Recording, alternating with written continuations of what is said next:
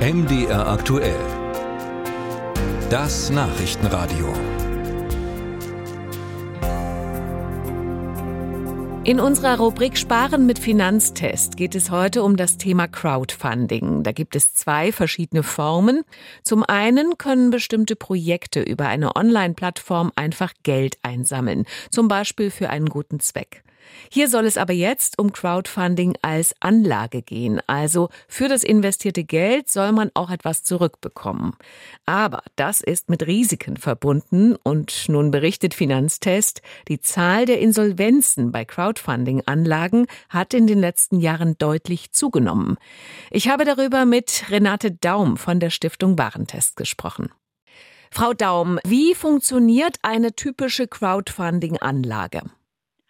Beim Crowdfunding bieten Unternehmen Investments an, und zwar über spezielle Internetplattformen. Und Anleger können sich entscheiden innerhalb eines bestimmten Zeitraums, ob sie mitmachen möchten oder nicht.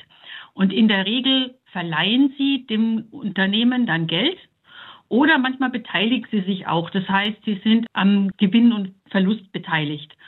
Und wenn das Funding nicht zustande kommt, also wenn sich nicht genug Leute finden, dann wird alles wieder aufgelöst und jeder bekommt sein Geld zurück. Und wenn genug zusammenkommt, dann läuft das Projekt. Muss man bei Unternehmen, die sich über Crowdfunding finanzieren, nicht ohnehin mit einem höheren Insolvenzrisiko rechnen oder hat sie das Ausmaß dann doch überrascht? Man muss mit einem höheren Insolvenzrisiko rechnen, das ist ganz klar. Das gilt vor allem für einen Bereich des Crowdfundings, das sind die Start-ups.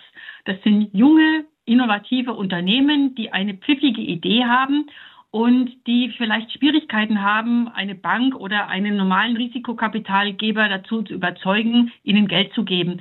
Aber die Crowd lässt sich vielleicht davon begeistern und das ist ja auch gut so, weil so vielleicht eine innovative Idee das Licht der Welt erblickt, die sonst vielleicht gar keine Chance hätte.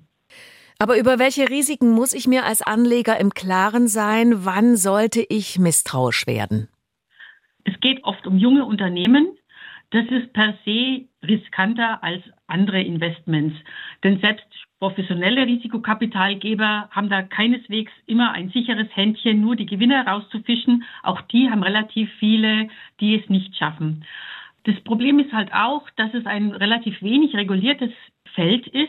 Das heißt, es gibt wenig verpflichtende Informationen, nämlich gerade mal drei Seiten, auf denen alles Wichtige zusammengefasst wird. Nur das ist verpflichtend.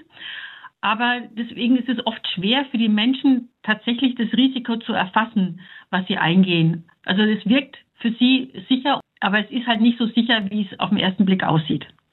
Heißt das nun, dass Sie von Crowdfunding als Anlageform generell abraten? Nein, wir raten nicht generell ab, denn beim Crowdfunding ist es in der Regel so, dass man kleine Beträge investieren kann. Also es gibt schon Fälle, da kann man mit 10 Euro einsteigen. Und Wer tatsächlich nur Geld investiert, wo ein Totalverlust nicht so richtig schmerzen würde, der kann das gerne tun. Und vor allem, er stärkt vielleicht auch eine interessante Idee, die eben durch seine Hilfe ans Licht der Welt kommt. Wenn ich also jetzt entschlossen bin, ich will in Crowdfunding-Projekte investieren, was gibt es zu beachten?